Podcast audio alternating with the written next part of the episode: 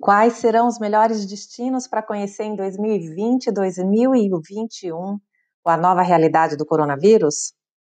Nesse episódio, eu vou te sugerir 21 destinos para você conhecer até o final de 2021, pensando na nossa segurança em relação aos casos de coronavírus no mundo.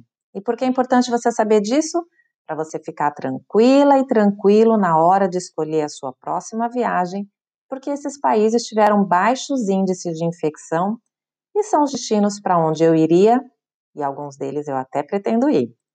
Seja muito bem-vinda, seja muito bem-vindo ao podcast Segredos de Viagem.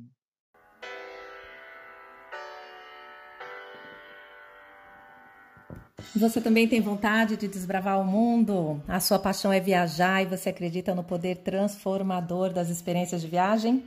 Então esse podcast é para você.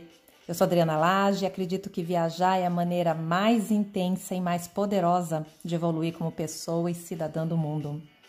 E esse é o podcast Segredos de Viagem, para te inspirar e te encorajar a cruzar fronteiras. Vamos juntos descomplicar o planejamento de viagem de A a Z para você viver momentos inesquecíveis, olhar além dos cartões postais e voltar para casa uma pessoa melhor, mais leve, mais madura e mais poderosa.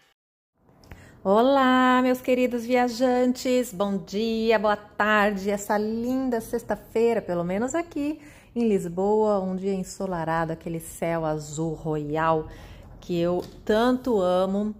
E hoje eu vou trazer para vocês uma, uma lista de apostas, 10 destinos que eu aposto é, para gente viajar a hora que as fronteiras começarem a se abrir. Porque hoje lá na, na live, que essa live agora que eu tô fazendo diariamente, acho que esse horário assim eu vou conseguir, estou conseguindo dentro da minha rotina encaixá-lo para fazer todo dia, para estar tá com vocês, tirando dúvidas, trazendo inspirações para vocês. Às 8 e 8 da manhã, no horário de São Paulo, eu tô querendo chamar de café quadri. eu não sei que horas vocês tomam café da manhã, até vou sugerir que vocês deixem aqui nos comentários para mim qual é a hora que vocês tomam café da manhã, se é que vocês tomam café da manhã. E para vocês tomarem café comigo, para gente já começar o dia falando de coisas boas, se inspirando. E hoje na, na live eu falei, é, o tema era por que planejar a viagem te deixa mais feliz do que fazer a viagem ou voltar da viagem. E foi super legal, a gente discutiu algumas coisas, eu trouxe algumas considerações com pesquisas científicas, inclusive, aliás, foi baseado numa pesquisa científica, e aí uma, uma das seguidoras que estava na, na, na live perguntou, Adriana, para onde a gente vai poder ir quando, quando começar a voltar, né? E aí a live estava terminando, eu falei, ah, não vai dar tempo de eu responder para você, então eu vou deixar aqui no, no Telegram, lá no Telegram, que eu estava falando lá na live do Insta, é, quais são esses, esses 10 lugares que eu aposto uh, que vamos poder conhecer com mais tranquilidade.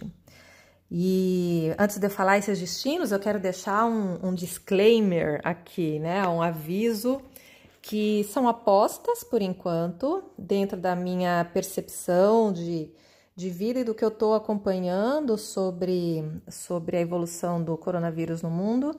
E essa, essa lista que eu vou trazer para vocês, ela é baseada em número de é, mortes é, no, nos países. Então, assim, quanto menos mortes, significa que temos menos infectados. Uh, porque nos países a gente não pode garantir que toda a população está sendo testada, não é? Então é difícil a gente fazer uma, uma análise.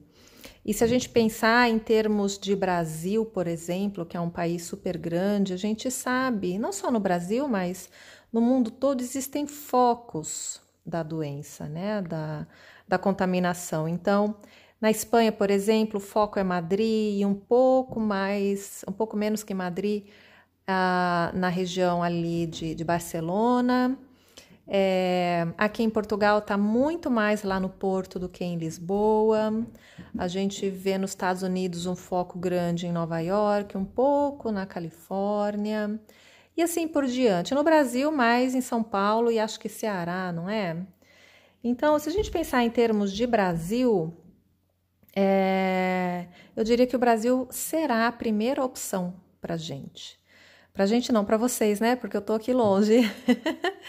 é, porque a gente vai passar menos horas dentro de um avião e a gente vai poder visitar lugares que são menos povoados, são menos movimentados, tem menos gente. E isso, para mim, é uma das, da, das considerações uh, para para um dos temas, aliás, né, uma das características para eu considerar visitar visitar um lugar. Então, no Brasil, eu até falei isso na live de ontem. Se a gente pensar em destinos pequenos, vilarejos, ou então hotéis destino, hotéis boutique, é, acho que eu penso que é uma, uma ótima aposta para esse início, esse redespertar. Então, primeiro destino, Brasil. Segundo destino, eu diria Uruguai, porque o Uruguai até hoje, 17 de abril, está com apenas nove mortes. Então, Uruguai, eu creio que para uma semana, uma escapada de quatro dias, uma semana, talvez dez dias, se você tiver mais sedento por viagem, e aí fazer uh, Montevidéu, um dia, dois dias, mais para chegada, né? E conhecer quem não conhece. Aí, dependendo da época que você for, passar em Punta, passar em Colônia do Sacramento. Tem uma parte do interior cheia de vinhos que, que pode ser interessante. Acho que vale essa experiência, que é uma experiência mais de turismo rural, com pouca gente, você vai estar tá mais, mais seguro e vivendo essas experiências também uh, bacanas, né, que saem do roteiro tradicional turístico.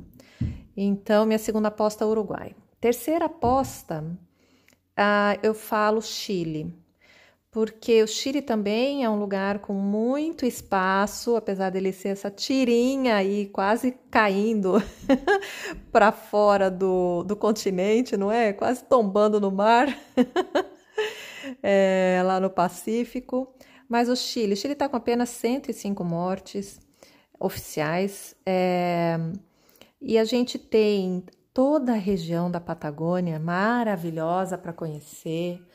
Ah, e a própria região do Atacama, que para mim é, é, eu considerei um, um, dos lugares mais maravilhosos da minha vida, das experiências, das melhores experiências, sem dúvida, Atacama é um dos meus top five, porque é um destino muito surreal, um destino muito diferente. A gente está acostumado com a exuberância da natureza. Eu penso que em vários lugares a gente tem acesso a lagos, glaciares, essas coisas, mas o como tem na Patagônia, não é? Que ela é impressionante, divina, tem, eu considero igualmente, mas para mim, a, a diferença do, do Atacama é que ele é um destino surreal. Então, Chile para mim é uma aposta, tanto faz se você for para o norte ou para o sul. Eu penso que é um destino seguro, que será um destino seguro. Uh, a quarta aposta é a Argentina. Então, eu estou falando aí três destinos perto, os nossos, nossos hermanos, nossos vizinhos, porque, mais uma vez, porque a gente vai estar pouco dentro de avião, porque eles têm uh, um número de mortes baixo. A Argentina está com 122 hoje. A gente tem que ver, lógico, né? Até semana que vem pode mudar, mas acho que é importante acompanhar. Acho que esse é um dado importante para acompanhar na hora que você que as fronteiras abrirem você escolher o, o destino. Então, Argentina. Argentina, a região que você for, eu acho que vale a pena, tanto lá no sul, ir para o Calafate, ir para Ushuaia, ir para Mendoza, ir para a região de Salta. E aí vai depender muito do seu do seu estilo de viagem, não é? Então, aí já temos quatro quatro apostas hermanas para o Brasil, né? E, e os vizinhos para a gente aproveitar.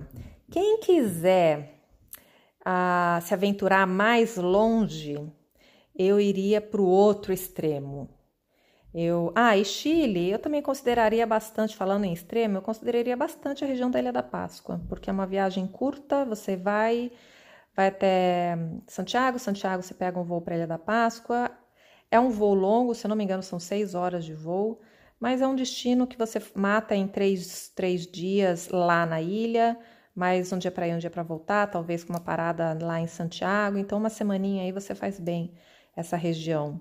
E e aí, dois destinos longe pra caramba, que vocês já devem até estar tá imaginando, que eu consideraria. Um, Austrália, porque a Austrália tem apenas 65 mortes. É, eles têm a população, se não me engano, do, do tamanho de São Paulo. Deixa eu ver se eu acho aqui. População é, Austrália, vamos ver. O que, que ele traz aqui? 24, é 25 milhões de habitantes, ou seja, é a grande São Paulo. Eles são com apenas 65 mortes naquele espaço, aquele amplo é, território deles, que a concentração de pessoas está muito mais ali na, na costa do que no interior. Mas eu recomendo, eu fiz Austrália, desde a região de Brisbane, desci Gold Coast, desci para Canberra, que é a Canberra, né, que é a capital Sydney, Melbourne, fui para Tasmânia, na ilha da Tasmânia ali embaixo. Não cheguei até ir até Vitória. É, eu fiz só ali a, a região dos Doze Apóstolos, a estrada dos Doze Apóstolos, e aí eu voei para a Ayers Rock, que é Uluru, na verdade, né? Ayers Rock é o nome americanizado, é ocidentalizado, mas o nativo é Uluru, que é aquela, aquele megalítico enorme uh, que fica todo dourado, dependendo da, da, da incidência do sol. E, uh, e de lá eu voei também para Cairns, que aí é onde é, uma, é a região de, de partida para você fazer mergulho na Grande Barreira de Corais, que está cada vez mais branca, né? É uma pena. E um dos motivos dessa brancura é o uso de protetor solar, acreditem ou não. Ah, e lógico, né? Toda a questão de aquecimento da água, do, do, do planeta, aquece o mar, e etc. e tal. Então, a Austrália e a vizinha Nova Zelândia. A Nova Zelândia está impecável, é, referência, assim como Portugal. A diferença é que Portugal está aqui do lado da Espanha, infelizmente, Nova Zelândia está mais, tá mais isolada, né?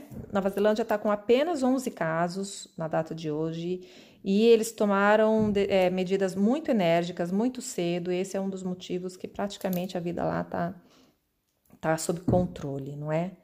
Bom, então aí nós já temos seis lugares, quatro bem pertinho e dois mais longe.